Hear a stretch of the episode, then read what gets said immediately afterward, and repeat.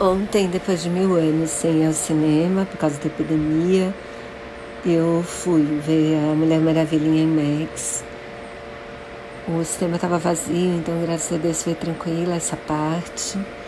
E foi uma delícia. Ela é uma fofa, vale super a pena, né?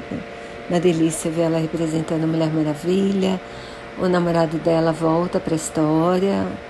E eles fazem um par bem bacana. O vilão achei médio, sabe? A história também achei médio, assim. É um vilão que quer. Na verdade, quer reverter o fracasso que foi a vida dele até lá. E achei o vilão mais ou menos quer dizer, tem dois vilões e essa parte eu achei, é, achei média. Não sai antes do final porque tem uma surpresa nos créditos.